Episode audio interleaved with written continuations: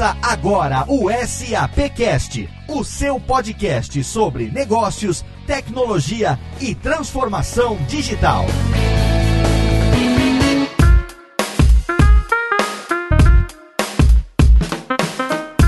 Olá, seja muito bem-vindo. Eu sou Léo Lopes e é com orgulho que recebo você aqui em mais uma edição do SAPcast, o podcast da SAP Brasil, que você ouve quinzenalmente às segundas-feiras, seja no seu agregador preferido, seja no site da SAP, enfim, você tem uma série de opções para poder ouvir o SAPcast. No programa de hoje, a gente vai falar de um tema que é muito interessante para todo mundo. Vamos falar sobre tendências de consumo. Nos últimos anos, muitas empresas, principalmente os varejistas e também as empresas de bens de consumo estão perdendo o sono praticamente devido a essa divergência de comportamento das geração X, geração Y, geração Z, cada um se comportando de uma maneira diferente. Vamos entender o que está acontecendo, o que está mudando no comportamento do consumidor atual e para isso eu tenho mais uma vez aqui a presença dos meus companheiros de SAPcast, diretamente da SAP Brasil, do departamento de Audience Marketing, meu amigo Rodrigo Murad. Estamos juntos em mais uma edição do SAPcast, Rodrigo. Isso aí, Léo, tudo bom com você? Mais uma edição nossa hoje, né? Mais uma edição nossa e mais uma edição que tem tudo a ver com a gente, né? Afinal de contas, já manifestamos em programas anteriores que nós estamos aí nessa fila dos consumidores. A gente que é early adopter de várias coisas, a gente tem vários exemplos para dar e a SAP também, como uma empresa que está sempre à frente do que está acontecendo, tenho certeza que tem experiências bem interessantes para agregar nesse assunto, né, Rodrigo? É com certeza. Quando a gente traz esse tipo de assunto, a gente fica motivado porque a gente tem bastante a contribuir com a nossa opinião, tanto de, no meu caso, tanto de funcionário aqui da SAP, quanto de consumidor. A minha experiência de como eu vivo, como eu vejo a família, os amigos, os conhecidos também, é vivenciando esse mundo de revolução digital que a gente está atravessando hoje. Perfeito. Todos nós somos consumidores e ele também é. Ele está com a gente aqui mais uma vez, diretamente do departamento de marketing da SAP Brasil, meu amigo Maximiliano Cunha. Tudo bem, Max? E aí, Léo, como vai com você? Eu tô bem, tô consumindo menos do que gostaria e mais do que deveria, viu? Eu sei que você também deve estar nessa, né, Max? É um problema, né? O consumo acaba impactando o bolso, né? né? Dentre outras coisas. A gente sempre consome mais do que deve e menos do que gostaria de consumir, né? Mas, ô Max, tô sabendo que você trouxe pra gente hoje convidados que vão agregar muito ao nosso tema. Gostaria que você apresentasse ele pro nosso ouvinte. Pra variar, você tá certo, Léo. E são dois convidados especiais que a gente traz dessa vez. E então dá pra entender, dá pra acreditar que o podcast tá bem recheado. O primeiro que eu apresento para o nosso ouvinte é o Danilo Garcia. Ele é Customer Solution Manager aqui na SAP e tem mais de 20 anos de experiência na área de tecnologia. Danilo, seja muito bem-vindo ao SAPcast. Bom, Max, Léo, Rodrigo, obrigado pelo convite. Eu fico muito feliz e honrado com essa participação e gostaria de dizer que eu topei participar desse tema aqui porque desses 20 anos que eu tenho em tecnologia, mais da metade dele foi em tecnologia voltada para o varejo. Eu acho que dá para a gente contribuir com bastante informações aí para os nossos ouvintes. A gente tem certeza que sim, Danilo. Muito obrigado mais uma vez. E agora, para continuar e completar esse time, eu queria convidar o nosso segundo convidado especial, que é guru nesse assunto que a gente está tratando aqui hoje, que é ciências do consumo. Ele é o professor José Mauro Nunes. Ele é professor do mestrado profissional em gestão empresarial e dos programas de educação executiva da EBAP, FGV, e também professor da Universidade do Estado do Rio de Janeiro, consultor da Simbalian Consulting Company nas áreas de marketing, comportamento do consumidor, doutor em psicologia pela PUC do Rio de Janeiro. Então, quando a gente começou a trabalhar nessa pauta, ele foi um convidado que nós fizemos questão de convidar. Professor, seja bem-vindo ao SAPcast. Olá, Max. Olá, Léo, Danilo, Rodrigo, pessoal do SAPcast. Muito legal estar aqui com vocês. É um prazer. A gente vai poder conversar bastante sobre o que está acontecendo hoje no panorama de consumo no Brasil, especialmente o impacto da tecnologia nos processos de compra. É um prazer estar aqui. Prazer todo nosso receber o senhor professor e é com esse time que a gente vai hoje discutir um pouco sobre as tendências do consumo.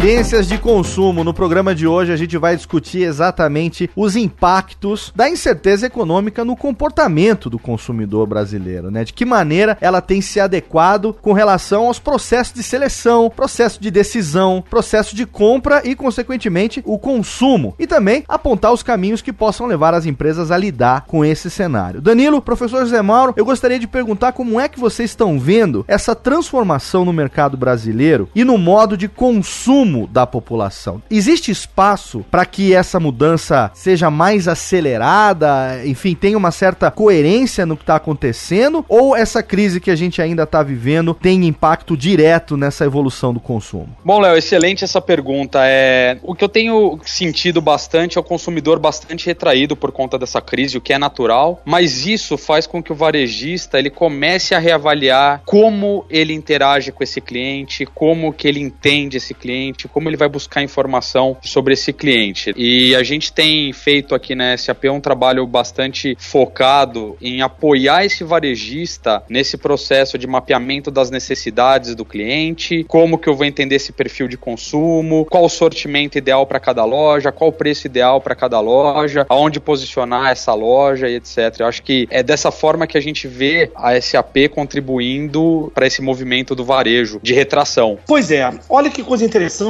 Léo, que o Danilo levantou para a gente poder pensar aqui. Primeira coisa é o seguinte: dizer, realmente a gente está num momento de crise no Brasil. Crise torna as pessoas mais cautelosas e mais conservadoras na compra. Agora, parece que o que eu vou dizer aqui é um chavão antigo, velho, mas que se aplica em situações de crise. Crises são momentos de oportunidade, ou seja, é a hora da gente ver se o copo realmente ele pode ser meio cheio ou meio vazio. Por que, que eu estou dizendo isso? Porque no Brasil nós percebemos nos últimos anos uma adoção absurda, especialmente por parte de classes econômicas menos favorecidas, de smartphones, ou seja, telefones celulares munidos e dotados com a capacidade de conexão à internet. Essa é a solução para o varejo, no meu entendimento, porque cada vez mais consumidores brasileiros vão estar presentes no varejo, quer dizer, munidos de telefones celulares inteligentes. Olha que oportunidades os varejistas podem efetivamente criar no momento em que eles estabelecerem uma comunicação mais inteligente, ágil, dinâmica, com esses consumidores munidos com seus dispositivos móveis. Olha que coisa interessante para a gente pensar. Eu acho interessante que o senhor me lembrou um caso que o Ricardo Cazu, da SAP, comentou quando eu tive lá no SAP Fórum. Você se lembra disso, Max? Aquele case, não lembro de que país foi, de que dentro do metrô a empresa sabia pela triangulação do GPS do consumidor aonde ele tinha passado, para onde que ele ia, né, para a estação dele e oferecia para ele algo personalizado. Você se lembra desse case, Max? Sim, Léo, me lembro muito bem desse case. É um case bem interessante que a SAP tem e que vai bem de encontro a isso que a gente está trazendo aqui hoje. E eu me lembro que quando o Ricardo me disse isso, eu tive assim uma admiração de espanto positivo, né? Mas parando para pensar, é estranho realmente, né, professor, que as empresas não estejam tão focadas ainda na utilização de tudo que a gente tem de ferramenta, de mobilidade, de instantaneidade, de interatividade para poder fisgar o consumidor de uma maneira mais, é, digamos, personalizada e consequentemente efetiva, não é? Bom, é verdade. Eu acho que é importante a gente chamar a atenção para o fato de que a adoção dessas tecnologias, no caso brasileiro, é recente. E muitos dos nossos varejistas ainda praticam o que eu chamo de varejo 1.0.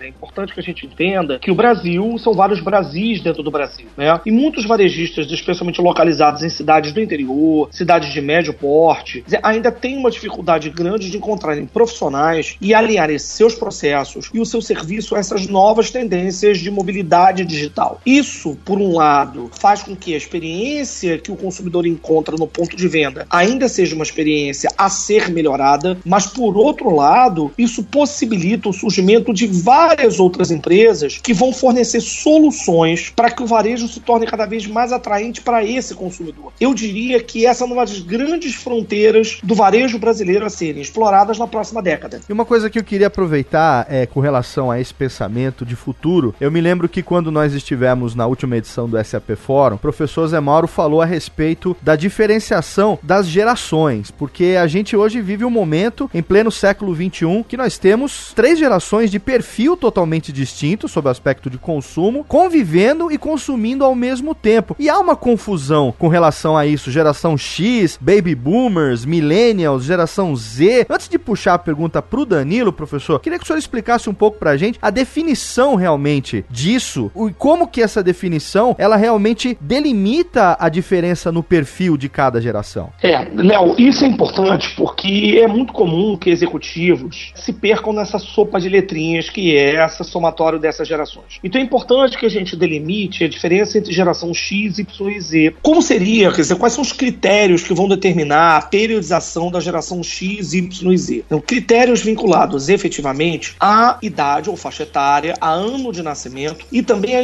exposição das tecnologias digitais. Bom, o que seria a geração X? A geração X seria a geração de indivíduos nascidos entre os anos 60 e 70, ou seja, indivíduos nascidos a partir da Revolução Hippie, ou seja, os filhos dessa Revolução Hippie. Seriam indivíduos que, por exemplo, eles seriam socializados apenas no final da adolescência, no início da vida adulta, nas tecnologias digitais, mais especificamente o computador. Por exemplo, é, eu sou um representante típico da geração X. Eu sou nascido nos anos 70, eu sou um indivíduo que eu só fui ter contato com o meu primeiro computador no início da universidade. Computadores ainda eram restritos a ambientes de pesquisa e à universidade, então eram raros, não existiu ainda a difusão comercial de computadores, os PCs, os desktops nas mesas. Então a geração X tem essa característica. São indivíduos nascidos nos anos 60 e 70 que foram socializados nas tecnologias digitais no final da adolescência início da vida adulta. A geração Y já são indivíduos nascidos a partir dos anos 80.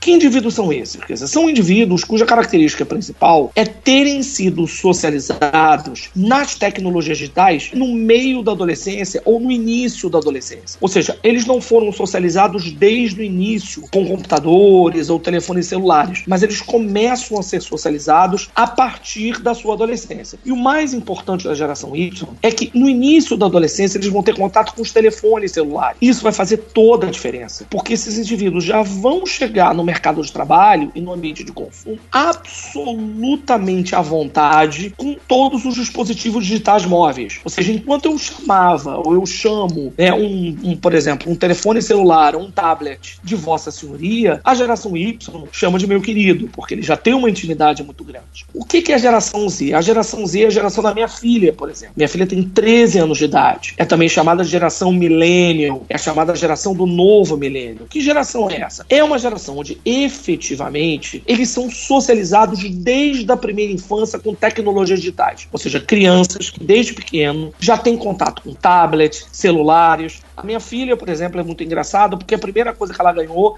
foi um tablet. E quando ela recebeu uma revista física, né, ela deslizou o dedinho dela pela folha de papel e ficou muito chateada, dizendo a seguinte coisa: pai, ela não desliza, ela não abre, ela não toca, ela não faz vídeos. Então isso mostra claramente a diferença entre essas gerações. De novo, a diferença pode ser não apenas pelo ponto de vista da data de nascimento ou da década de nascimento, mas também pela intimidade com as tecnologias digitais. Qual a coisa boa? E a coisa, o desafio para as empresas que estão agora no varejo nesse momento. Cada vez mais a geração Z chega nas escolas com força e daqui a pouco ela também vai estar no ambiente de consumo, cada vez mais pagando por seus próprios produtos e serviços, exigindo integração com o digital. E Danilo, você que está há 20 anos trabalhando no mercado de tecnologia e como você mesmo disse, voltado para o varejo, como é que você, ao longo dessa sua experiência, tem observado a evolução e a transição dessas gerações e a mudança do perfil de consumo de uma para outra? Bom, Léo, vou dividir essa pergunta em duas partes, né? Uma vou, é o lado do usuário de tecnologia dentro do varejo. Você percebe essa transição bastante lenta até, porque o, o, o varejo no Brasil ele ainda não está tão maduro quanto o varejo nos Estados Unidos e em alguns países da Europa. Então, a gente ainda vivencia aqui algumas situações quando, quando vamos falar de algumas soluções ou de fazer algumas demonstrações, os próprios usuários se surpreendem com a usabilidade velocidade, com a quantidade de informações, quando a gente fala de big data, o cliente ele fica extremamente maravilhado com o poder que a tecnologia traz para as mãos dele, como que ele vai avaliar essa informação, como ele trata essa informação e a velocidade que ele tem essa informação na mão. Essa é a primeira parte, né? É uma transição bastante lenta do meio dos anos 90 até agora, aonde a gente está vivendo. E do lado do consumidor, Léo, aí é um negócio fantástico. É, é justamente o que o professor falou aí com maestria. Você percebeu uma pessoa que antes comprava influenciada pela televisão, hoje ele tá dentro lá do, do varejista e ele pesquisa preço no iPhone dele, no tablet dele, o preço do concorrente, se o preço não tá bom, ele já vai em outra loja. Olha o empoderamento que a tecnologia traz para esse consumidor. E a nossa preocupação é o varejista que não se prepara para essa mudança, o varejista que não se prepara para receber esse millennial no mercado, que é o maior potencial de consumo aí nos próximos anos, esse varejista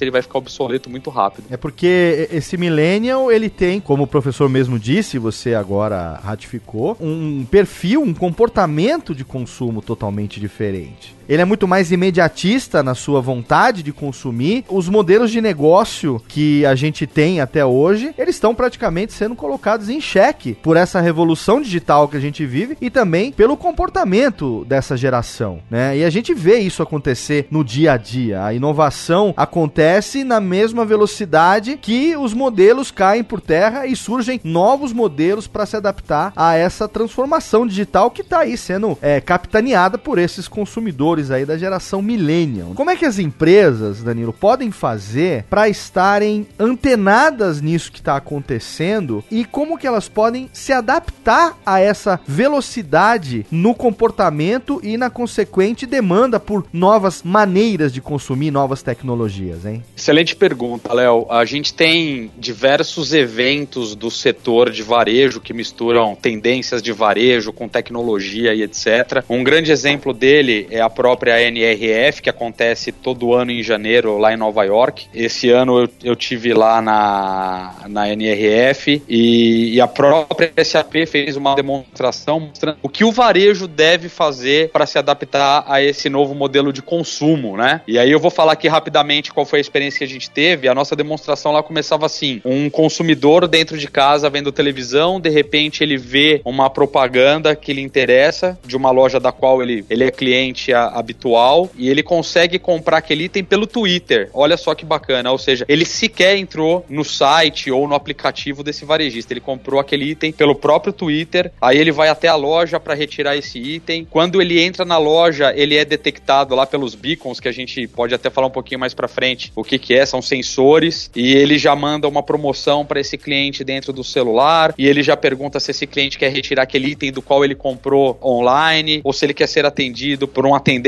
da loja. Quer dizer, olha os canais se misturando, uma experiência unificada, independente do canal onde o cliente passou. Uma hora ele estava no celular, daqui a pouco ele esteve na loja, ele pode ter passado pela internet, mas a experiência é única, a experiência está conectada. E é isso que a gente tenta trazer para o varejo, não só brasileiro, que está um pouquinho menos maduro, mas para o varejo do mundo todo, que é justamente unificar esses pontos, Léo. É aí que a gente tenta trabalhar muito forte, que é uma experiência única, independente do canal. É interessante isso porque eu ouvi uma expressão é, recentemente, na verdade eu li uma expressão, professor, queria que o senhor me respondesse essa questão. Apartheid digital. É como se as empresas que não estão se adaptando a essa necessidade de inovação tecnológica tivessem sendo realmente preteridas em detrimento das empresas que estão 100% já, ou pelo menos mais esforçadas em aderir a esse mundo digital, né? E aí ontem eu vivi uma experiência onde eu mesmo exerci isso, porque foi impressionante. Eu moro aqui no interior de São Paulo e aí eu fui numa loja de um conhecido para procurar um tênis para prática esportiva, né? Eu jogo badminton. Aí eu fui ver se tinha um tênis e tal. Aí ali tinha poucas opções, enfim, as opções que a loja tinha. E aí eu vi uma opção ali que me pareceu mais próxima daquilo que eu queria, mas não era exatamente aquilo que eu queria. Eu consultei o preço e aí também a forma de pagamento. E aí quando ele me disse o preço e que faria o pagamento em até, sei lá, três vezes no cartão, eu me lembrei que eu não compro mais é, tênis ou sapato fisicamente há pelo menos uns 4 ou 5 anos. Eu sei quanto que eu calço, eu, depois dos 40 anos, o meu pé já não diminui mais, nem aumenta mais de tamanho, então eu sei exatamente qual é o meu tamanho, e eu fiquei pensando, mas pera um pouco, por que, que eu tô perguntando aqui, nessa loja, se eu poderia, claro, comprar e levar para casa, a pronta entrega seria a diferença, mas se eu comprar, por exemplo, na Netshoes, eu recebo em 4 dias e eu posso pagar mais barato em 12 vezes no cartão e comprar exatamente o modelo que eu quero, né? E aí eu meio que pratiquei esse chamado apartheid digital. Isso procede, professor? É uma expressão que realmente está sendo utilizada e a gente está vivendo isso no dia a dia? Pois é, Léo, procede sim. O apartheid digital,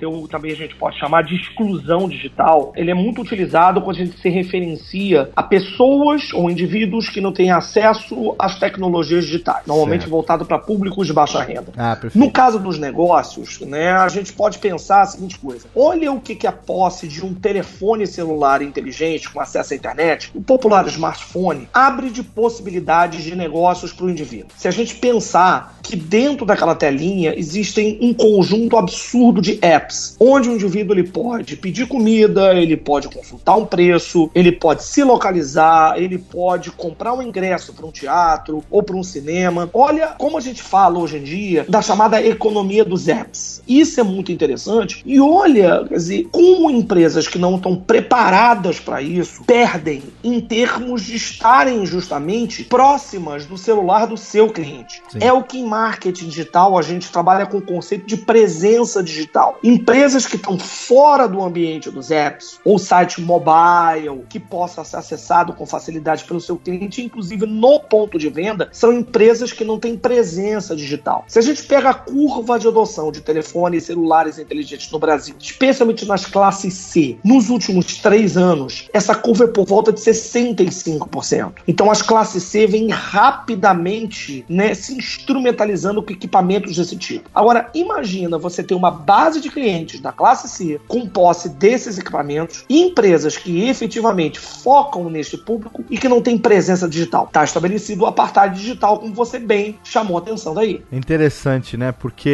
o banco, por exemplo, eu fiquei sabendo hoje que os bancos já estão em greve há uma semana. E isso não afetou a minha vida em absolutamente nada. Porque eu dificilmente vou ao banco, né? Você vai ao banco quando você precisa eventualmente sacar um dinheiro para pagar alguma coisa que precise ser pago em espécie. Porque fora isso, eu, por exemplo, toda a movimentação financeira é feita via aplicativo e é, se tem que pagar alguma coisa, geralmente é via transferência é, ou via cartão. Então, ah, mas o banco tá de greve, tá? Uma semana já. Aí você vê a reportagem, as pessoas que provavelmente estão nesse perfil, né, de estarem ainda não utilizando a, a tecnologia com toda a plenitude ou com tudo aquilo que poderiam utilizar, ou muitas vezes o serviço que elas estão usufruindo ali não permite uma opção, né, de multicanal, digamos assim, para que ela possa fazer aquilo. Elas estão lá lotando casa lotérica com dificuldade para poder pagar um boleto, para pagar uma conta. E isso me puxa uma outra questão que é a que a gente já chegou a citar no SAPcast aqui anteriormente, que é a questão do multicanais, da multicanalidade. Nessa coisa de ter um sistema integrado que permita que você, por vários meios, de várias alternativas, tenha várias formas diferentes de se chegar ao mesmo objetivo. Danilo, isso se fala muito aqui no Brasil, essa tendência da multicanalidade ou da pluricanalidade. É, é, as, as empresas encontram já ferramentas que dão suporte a esse tipo de necessidade? Ou aqui a gente ainda está engatinhando nesse processo? Olha só, Léo, a gente fala muito em multicanalidade, a gente tem grandes redes de varejo que já são multicanal, mas quando a gente fala de omnicanal, a gente tem que pensar em algo um pouquinho diferente, que é ter o consumidor no centro de todos os processos. E nisso o Brasil realmente ainda está é, engatinhando. Mas quando a gente fala multicanal, temos diversas redes. O omnicanal, que é ter essa experiência consistente em todos os canais com relação a preço, conteúdo, desconto, promoção, a experiência em si, a forma que eu sou tratado, que eu vejo em um canal também vejo em outro. Isso a gente ainda está engatinhando. E respondendo sua outra pergunta, sim, nós temos soluções para isso. A SAP, inclusive, começa a trabalhar já com algumas redes de varejo nessa tendência de omnicanalidade, ou seja, a experiência relevante e continuada em todos os canais.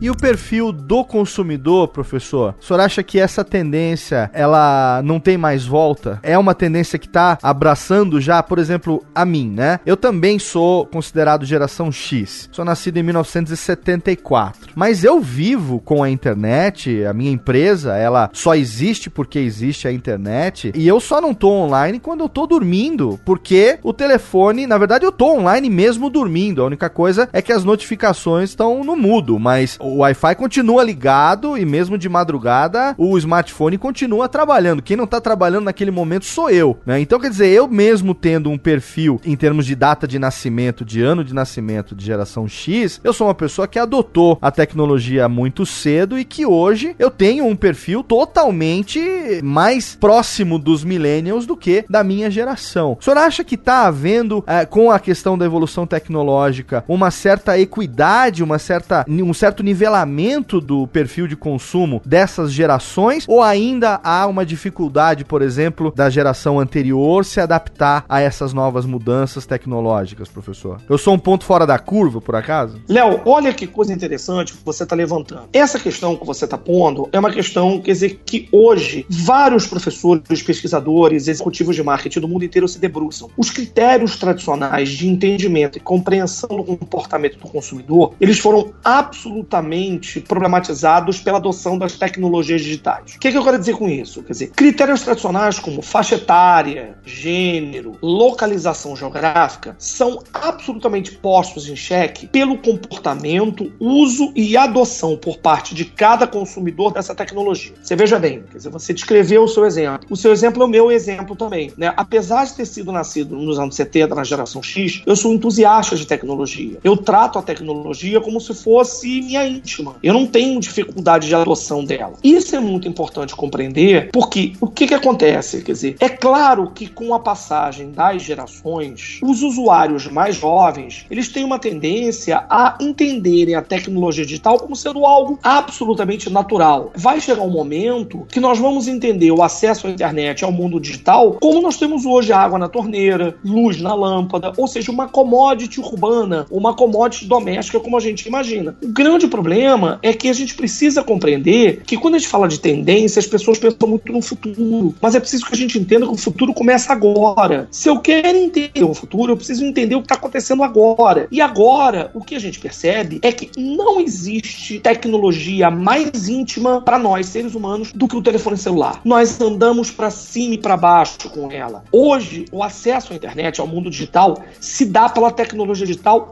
via telefones celulares, especialmente em países emergentes, como é o caso brasileiro. É preciso dizer que a inclusão digital brasileira se deu pelos smartphones. Então, se os executivos, empresários, né, profissionais de varejo não compreenderem que o futuro não tem de esperar o futuro acontecer, ele está ocorrendo agora e é para ontem que eu preciso adaptar o meu negócio, o meu serviço, a minha própria loja física para esse consumidor munido de telefone celular, munido de tablet, que antes de fazer a compra na loja física, ele consulta as informações na sua casa, na sua residência ou no café da sua esquina que tem acesso ao Wi-Fi. A tendência é que essas lojas não tenham qualquer atratividade para esse novo consumidor.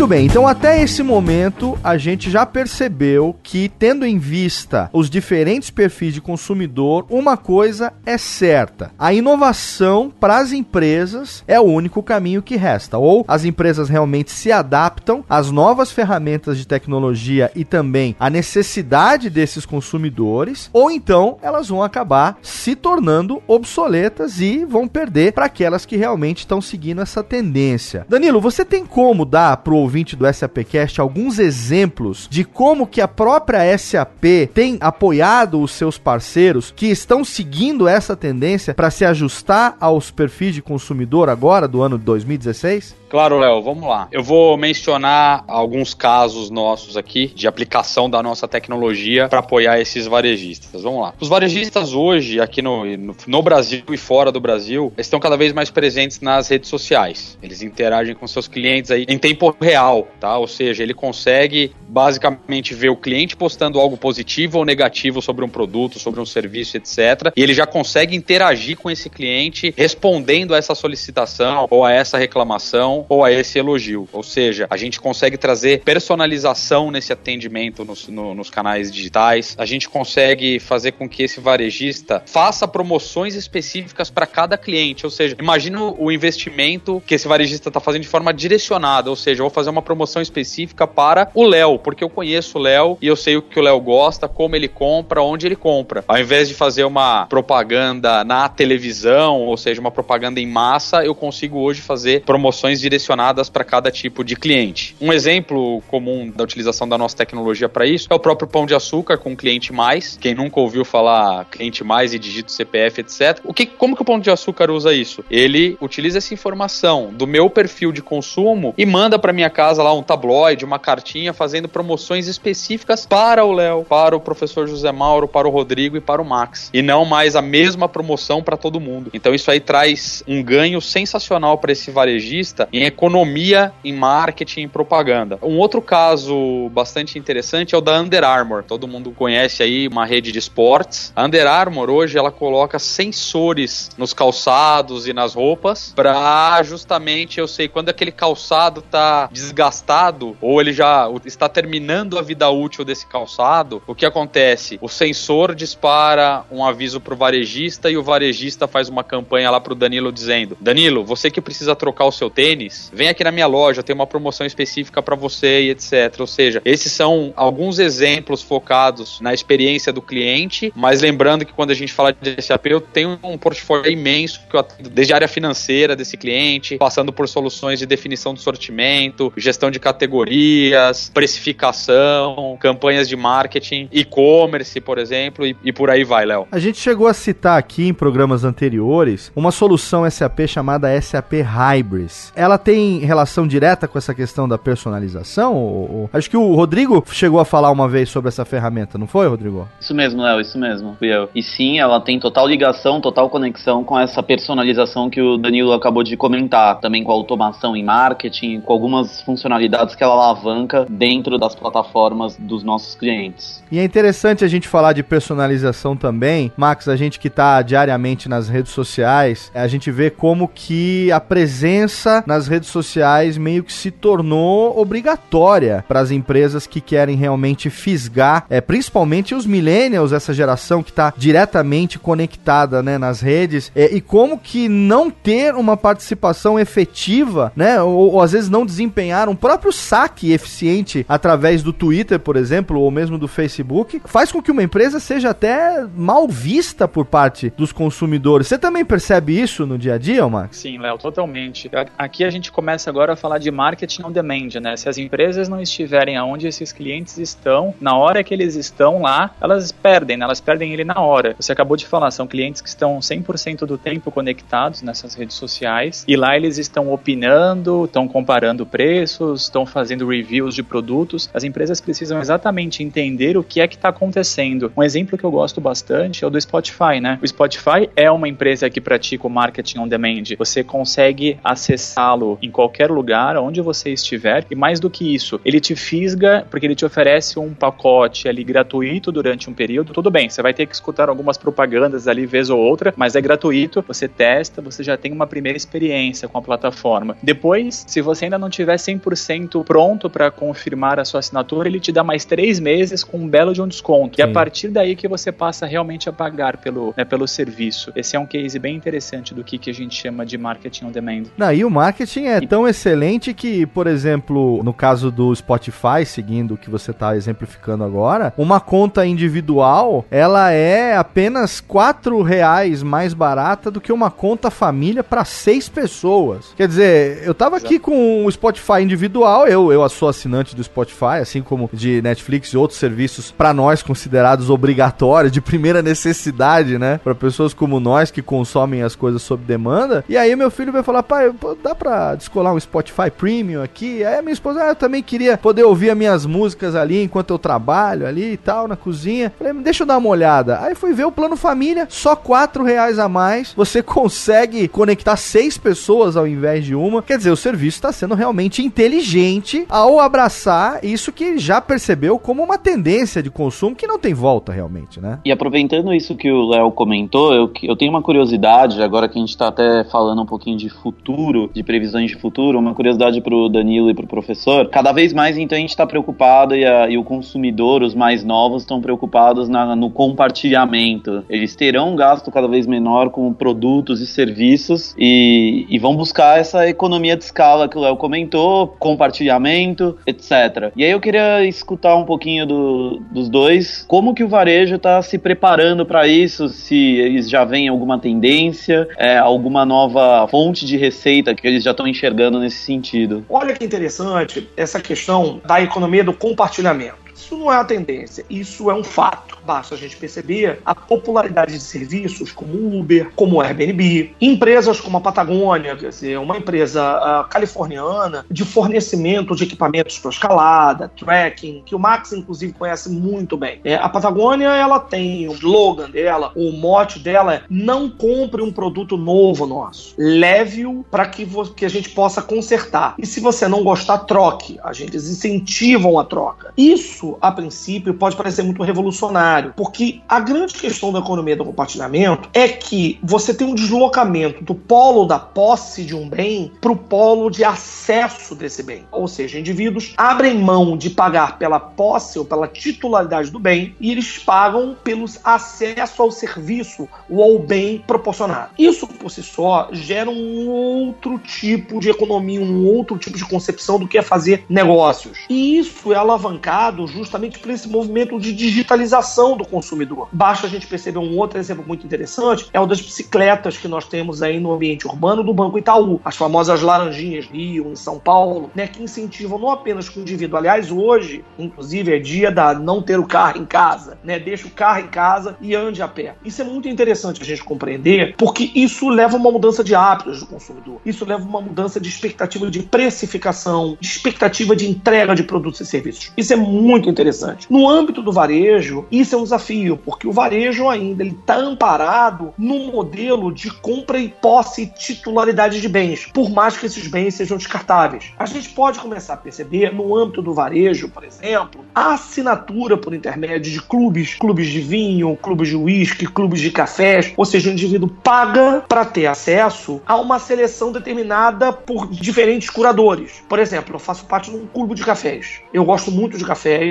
e eu pago todo mês. Todo mês eu verifico a minha assinatura pelo meu aplicativo de telefone celular, eu todo mês, quer dizer, eu pago para ter acesso a duas seleções diferentes de cafés. Quem escolhe o café é o curador. O curador é que vai dizer para mim que tipo de café que eu quero com base nas minhas preferências. Uma torra média, uma torra mais escura. A mesma coisa a gente observa em empresas como a wine.com.br, onde você paga para você ter acesso a um sistema de curadoria. A economia do compartilhamento, ela justamente, ela desloca isso. Por quê? Porque você começa a justamente esperar que indivíduos ou que determinados curadores possam escolher o que é melhor para você. Mas no âmbito do varejo, isso é um desafio ainda. Inclusive, como eu citei o Max na minha fala da Patagônia, eu queria que o Max falasse um pouquinho sobre isso. Fala para nós, Max, a tua experiência com a Patagônia. Bom, professor, sensacional. Você acabou de citar o case de marketing que eu mais gosto, que é justamente dessa marca de artigos esportivos chamada Patagônia, porque eles fazem o capitalismo consciente, né? Uma vez eu vi a Patagônia na capa da revista Fortune com a manchete: a empresa mais legal do mundo. Você deu alguns exemplos rápidos. Quando a sua roupa da Patagônia fica velha, se você tem uma jaqueta que está rasgada, uma calça jeans que já está esfolada, ao invés deles pedirem para você comprar uma roupa nova, eles pedem para você levar sua roupa na loja que eles trocam ou consertam a sua roupa. É algo assim sensacional. Eu acho que é uma das poucas empresas que conseguem um sucesso financeiro e ainda estão realmente ajudando a transformar o mundo, né? Então, sempre que eu posso, eu cito também esse case, professor, bem legal que a gente teve a oportunidade aqui de falar um pouquinho sobre a Patagônia. E ainda na linha dos serviços, eu queria mencionar o caso da Netflix, o meu hábito de, entre aspas, de consumo, ou seja, o que eu assisto da Netflix para fazer novas sugestões, ou seja, quem assistiu isso também assiste isso, e, e para você que assistiu esse título, eu recomendo esse outro, além de que ela utiliza essas informações de perfil de consumo para montagem de novos seriados. Então esse é um caso bem emblemático. E Falando em Netflix, Danilo, eu descobri recentemente que o método de classificação da Netflix, ele varia de acordo com cada pessoa. Eu achava, por exemplo, que a classificação de um filme fosse a classificação geral, média, de todo mundo que assina a Netflix. E aí eu descobri que não. Eu descobri que ele é uma classificação feita para você, individualmente, com base naquilo que você gosta ou não gosta. A recomendação, ela é personalizada. Ô, Léo, exatamente. Eu descobri isso recentemente também, porque eu tive uma discussão dessa em família, onde a minha mãe achava que aquelas estrelinhas eram uma nota da comunidade de usuários, né? Sim. Eu também achava isso. Eu também. Só que aí eu fui pesquisar na internet e descobri que as estrelinhas, de certa forma, são para induzir você a assistir aquilo que o Netflix sabe que você vai gostar. E eles estão usando um recurso que, de certa forma, fazem a gente pensar que é uma nota que foi gerada por várias pessoas, né? Mas não, é totalmente de acordo com o seu hábito de consumo. É Sim. É uma ferramenta bem interessante, né, que eles estão usando. E é um exemplo claro de personalização, porque enquanto você pensa que eles estão usando ali um big data de todo o universo de assinantes para te fazer uma recomendação e aquilo seria uma classificação daquele título, na verdade não, na verdade aquilo ali é uma recomendação personalizada para você com base no seu perfil de consumo. Tem tudo a ver com isso que a gente tá falando, né? E assim, uma, um caso mais forte ainda do Netflix que a gente conhece é que eles tinham muita certeza no lançamento do House of Cards que seria um sucesso quando eles desenvolveram o, o seriado, que foi o trabalho em cima da base deles, que eles conheciam para quem eles estavam desenvolvendo esse seriado. Eles sabiam que o Kevin Spacey era o ator favorito de muitos dos usuários da base deles, que o tema política era um dos temas mais acessados dessa base, e com isso o House of Cards foi desenvolvido praticamente sob demanda, praticamente sob medida para os usuários do serviço da Netflix. Acho que esse é um caso emblemático e depois a gente pode pôr até no, colocar até no post algumas referências dessa produção do House of Cards. Quer mais do que o presidente da Netflix oferecer uma assinatura vitalícia para o Silvio Santos com base num comentário que ele fez sobre a Bíblia durante o, o, o programa dele no domingo? Quer dizer, ah, eu só assistir a Bíblia, excelente, é no Netflix. Vai lá, apenas R$19,90. A Netflix devia me dar um mês de graça. Aí no dia seguinte veio o presidente da Netflix e falou assim: não, não, Silvio, você gosta tanto que você vai ter uma assinatura vitalícia. Se isso não é um exemplo prático, né, de marketing, de tendência, de você estar tá ligado no perfil do consumidor, eu realmente não sei o que é. Com certeza. Queria ser o Silvio Santos para ganhar essa assinatura, por sinal, viu, Léo? que para ele é troco de pinga, mas é uma história muito interessante, né? Um outro caso recente, semelhante a esse do Rodrigo, é o seriado que explodiu a cabeça de muita gente, aí o Stranger Things. Eu li recentemente uma matéria na minha mensagem onde o diretor e os executivos da Netflix falam que também usaram os algoritmos do Netflix na hora de criar as histórias e de escolher até o elenco. A gente consegue ver que voltou a, atriz Winona Ryder, que estava fora do cinema há muito tempo, e, e essa escolha foi de acordo com o algoritmo que eles usaram ali no momento de estudar e planejar a série.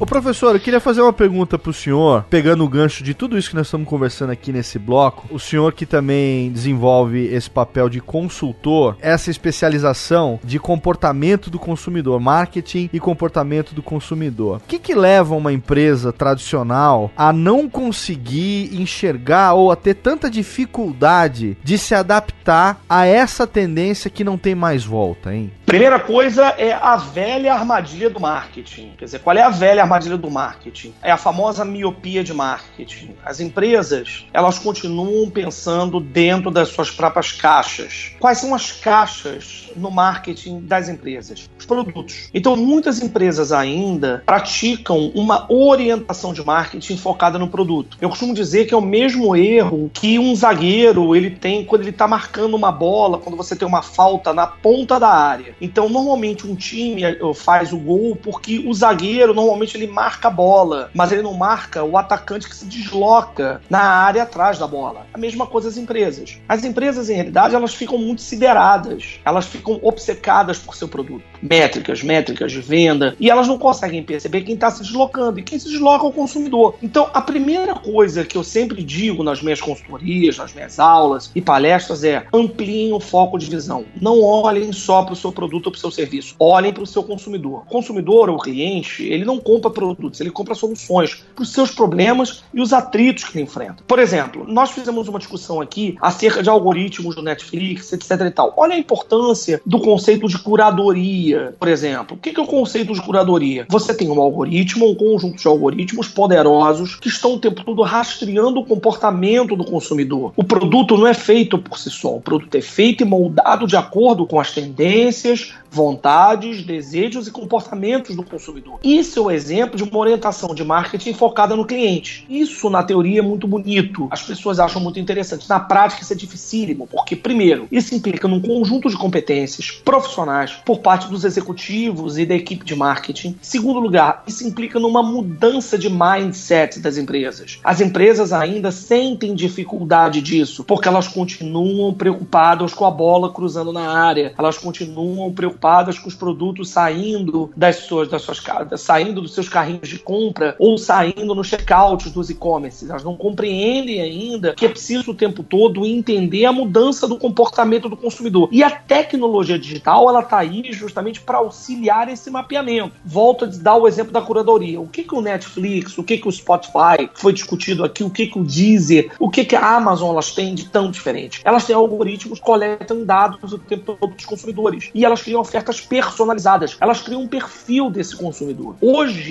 né, eu costumo dizer que é uma corrida ao ouro no âmbito do marketing. Essa corrida ao ouro é no âmbito de entender o seu consumidor, entender o seu comportamento, entender o seu sistema de crenças e valores. Se a gente hoje, no âmbito do varejo, vive o mundo do omnicanal, no âmbito do comportamento do consumidor, a gente tem que viver também né, a esfera ou a era do omniconsumo ou do omniconsumidor. Ou seja, nós temos que entender esse consumidor na sua multiplicidade, sua faixa etária, o seu comportamento de adoção de tecnologia, o seu posicionamento social, seu sistema de crenças e valores, tudo isso as empresas precisam cada vez mais monitorar para que elas façam perfis e façam justamente personas dos seus usuários cada vez mais sofisticadas e ricas. Eu acho que é importante que a gente compreenda que as empresas elas precisam justamente sair dessa armadilha da miopia de marketing. Elas precisam parar de ficarem obcecadas por seus produtos. Elas precisam ficar parar de ficarem obcecadas pela bola cruzando na área. Elas precisam justamente marcar o seu consumidor, entender o comportamento dele. Essa é a solução.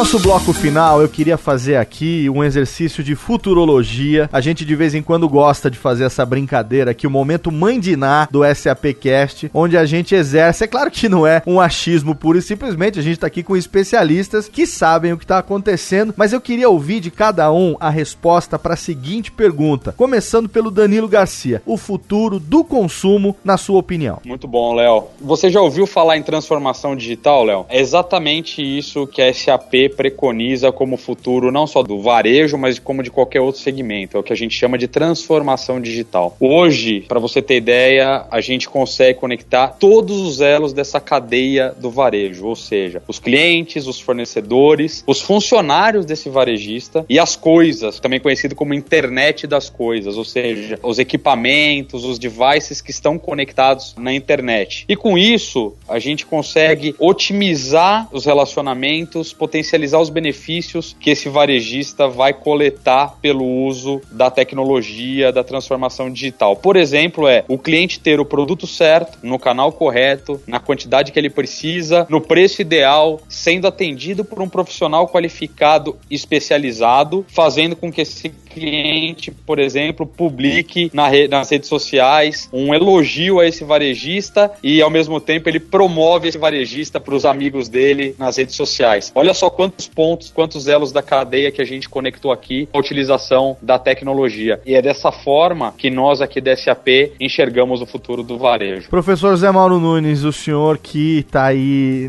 mergulhado nisso no seu dia a dia dos dois lados, né? Não só a parte de análise análise do consumidor, como também a parte de consultoria para as empresas. Como é que o senhor enxerga isso? Qual o futuro do consumo, na sua opinião, professor? É preciso que a gente, Léo, estabeleça uma distinção entre o que é o cenário brasileiro e o que é o cenário global. Porque, certo. como a gente discutiu anteriormente, a adoção da tecnologia digital, que é um fato, né, o futuro é hoje, né, ela se dá de formas diferentes em diferentes regiões do planeta. Nós somos um país emergente, com características específicas, e nós somos um país que é um continente. Então a gente não pode querer comparar a adoção de tecnologia em grandes capitais como Rio e São Paulo com cidades do interior do país. Uhum. Então a primeira coisa é a gente precisa pensar localmente. É preciso que a gente tenha, como diria a minha velha avó, é preciso que a gente tenha um olho no padre e o outro olho na missa. É preciso que a gente olhe para o que está acontecendo no mundo e é preciso que ao mesmo tempo a gente não perca o contato com a realidade regional ou com a realidade do contexto no qual a gente está trabalhando. No caso do Brasil, essa diferença de regiões e classes econômicas. Então esse é um primeiro ponto. Outra coisa que eu acho importante é, volto a dizer, dizer a adoção por parte de classes econômicas menos favorecidas, digo isso especificamente no que diz respeito à nova classe média, a classe C, de telefones celulares inteligentes, dispositivos móveis com acesso à internet. Isso faz toda a diferença. Isso é um desafio para o varejo, para o varejista brasileiro. Terceira coisa que eu quero chamar a atenção aqui, que também nós já discutimos e um tema que discutimos en passant, é como a economia do compartilhamento ela é impulsionada por questões relativas à sustentabilidade. Vidas em grandes cidades implicam justamente em gerenciamento inteligente de recursos, água, energia elétrica. Nós recentemente enfrentamos no Brasil crises hidráulicas, crises de fornecimento de energia devido à má gestão desses recursos. O consumidor, o millennial, ele está muito preocupado com isso. Ele está muito preocupado com o gerenciamento efetivo de recursos, e que sejam recursos, recursos finitos, como água, luz, meio ambiente. Há toda uma onda atualmente de baixo consumo, no que a gente chama de lausumerismo, ou de baixo consumo, esse movimento do maker de fazer coisas, de consertar coisas, de trocar coisas, de fazer com que bens circulem entre as pessoas. Isso é uma tendência cada vez maior nesse público millennial. Isso é um outro ponto importante. O Max, no bloco anterior, falou do exemplo da Patagônia. A Patagônia é uma empresa que enxergou efetivamente isso. Se você não quer comprar novo, a gente conserta. Se você não gostou, a gente troca. A gente faz com que o seu bem circule entre essas pessoas. E mais do que isso, quer dizer, com acesso à internet e com as impressoras 3D e com a internet das coisas que o Danilo chamou muita atenção, cada vez mais consumidores vão fazer coisas em casa. Isso é um outro desafio, porque o polo de produção deixa de ser apenas dos bens, do fornecimento de bens e se torna do fornecimento de serviços. Então a gente tem um futuro muito interessante que, no meu entendimento, ele se resume a uma palavra: empoderamento do consumidor via tecnologias digitais móveis. Esse é o recado que eu diria para a gente prestar atenção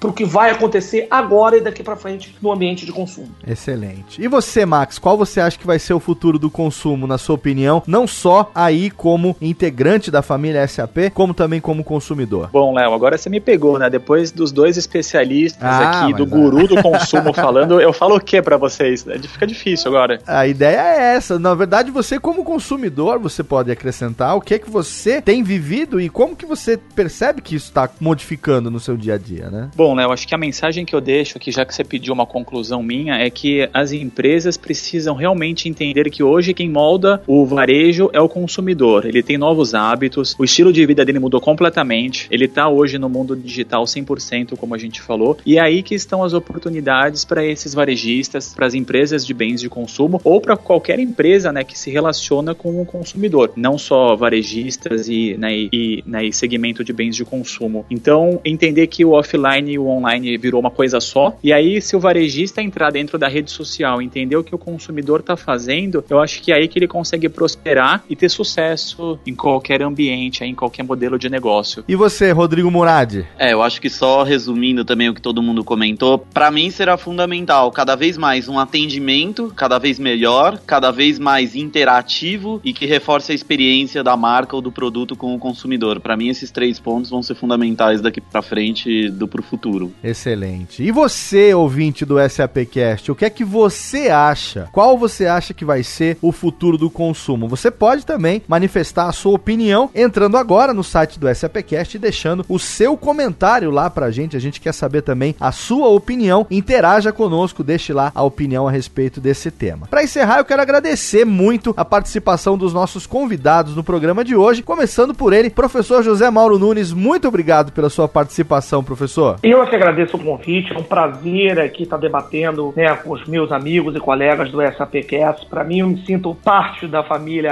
SAP, porque eu já participei do fórum da SAP, já fui palestrante lá. É um prazer estar aqui de novo. E eu acho que, mais importante do que nunca, é preciso que a gente preste atenção para o que está acontecendo, como esses aparelhinhos que rondam os nossos bolsos, as nossas carteiras, as nossas mochilas, os nossos bolsos, influenciam o comportamento do consumidor. Esse é o recado final que eu queria dar. Professor, quem quiser entrar em contato com o senhor, saber mais sobre o seu trabalho, deixa aqui pra gente um link aí de alguma rede social, de um LinkedIn. Como é que a gente pode encontrar o senhor aí na internet? Bom, obrigado pela oportunidade. Quer dizer, é importante chamar a atenção das pessoas que eu, como bom professor de marketing digital, eu tenho todas as redes sociais que vocês possam imaginar. Então, quem quiser entrar em contato comigo, basta entrar no meu perfil do Facebook, José Mauro Nunes. Quem quiser falar comigo no Twitter é arroba José Mauro Nunes. Quem quiser seguir minhas postagens no Instagram é José Mauro Nunes. Quem quiser também acompanhar minhas postagens no Tumblr é José Mauro Nunes. E também no Pinterest é José Mauro Nunes. É fácil. Eu costumo dizer que qualquer um me acha, até o oficial de justiça e o japonês da federal.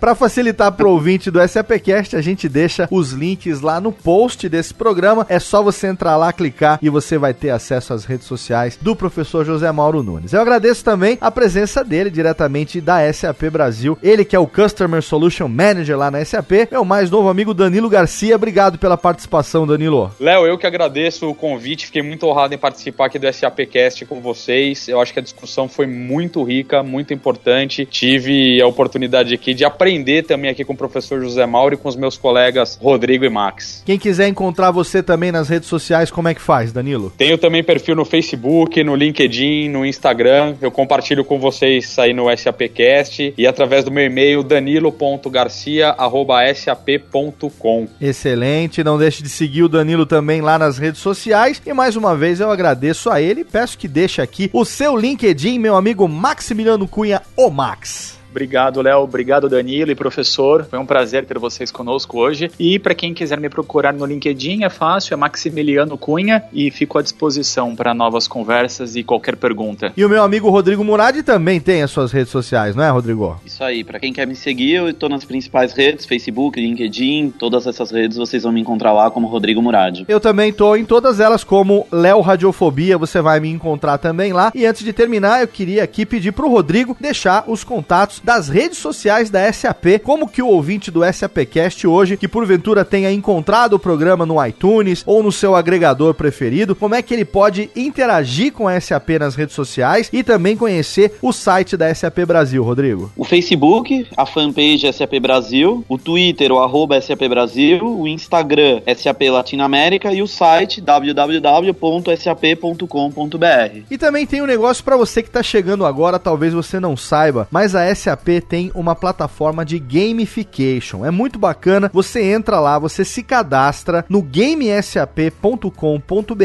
Ali tem as instruções, é muito fácil. Você vai começar a interagir com a SAP, você vai começar a ler artigos sobre a SAP e aí você vai começar a encontrar códigos. Esses códigos são liberados diariamente, semanalmente, quinzenalmente e aí você coloca lá esse código na plataforma, você acumula pontos e do que resulta esse acúmulo de pontos, hein, Rodrigo? Esse acúmulo de pontos vai liberar, vai destravar para o jogador uma série de prêmios. Hoje a gente ainda não tem uma licença vitalícia do Netflix, mas a gente tem coisas como livros, Apple Watches e muitos outros benefícios estão disponíveis lá no SAP Game. É muito bacana, você entra agora em gamesap.com.br, faz o seu cadastro rapidamente conectando com a sua conta do Facebook e você vai começar a encontrar os códigos. E um desses códigos você encontra quinzenalmente aqui no SAPcast, que é o código SAPcast no game. Você digita lá SAPcast no game, você ganha 100 pontos e aí você consegue rapidamente acumular vários pontos e trocar pelos produtos e pelos serviços ali da SAP. Você consegue trocar por participação em evento. Tem muito prêmio físico de qualidade, não é aquele negócio de chaveirinho mequetrefe não, hein? Pode entrar lá que você vai ver. Tem não tem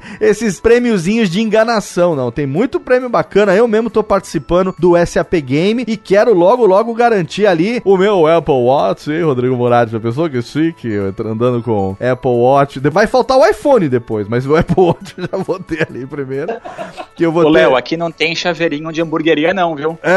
É, aqui não tem essa de aquela canetinha de político, não. Aqui é no SAP Game os prêmios são do mais alto garbo e elegância. Lembrando que você pode ouvir o SAPcast de várias formas. Você pode assinar no iTunes se você usa. Você pode assinar no aplicativo Podcasts do iOS se você utiliza. No Android você tem uma infinidade de aplicativos agregadores de podcast. Você escolhe um da sua preferência, vai na busca e joga SAPcast rapidamente com dois cliques você consegue assinar o SAPcast no seu agregador preferido ou então entra no site sap.com.br. Lá em cima na barra de menus você vai encontrar o SAPcast e você pode ouvir também diretamente do site. A gente encerra por aqui essa edição do SAPcast. Daqui a duas semanas a gente está de volta. Como sempre, contamos com o seu download, com a sua audiência. Um abraço e até lá.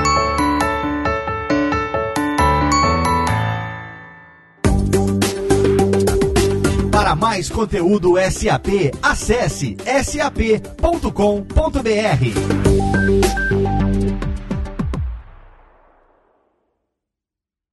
Este podcast foi produzido por Radiofobia, podcast e multimídia.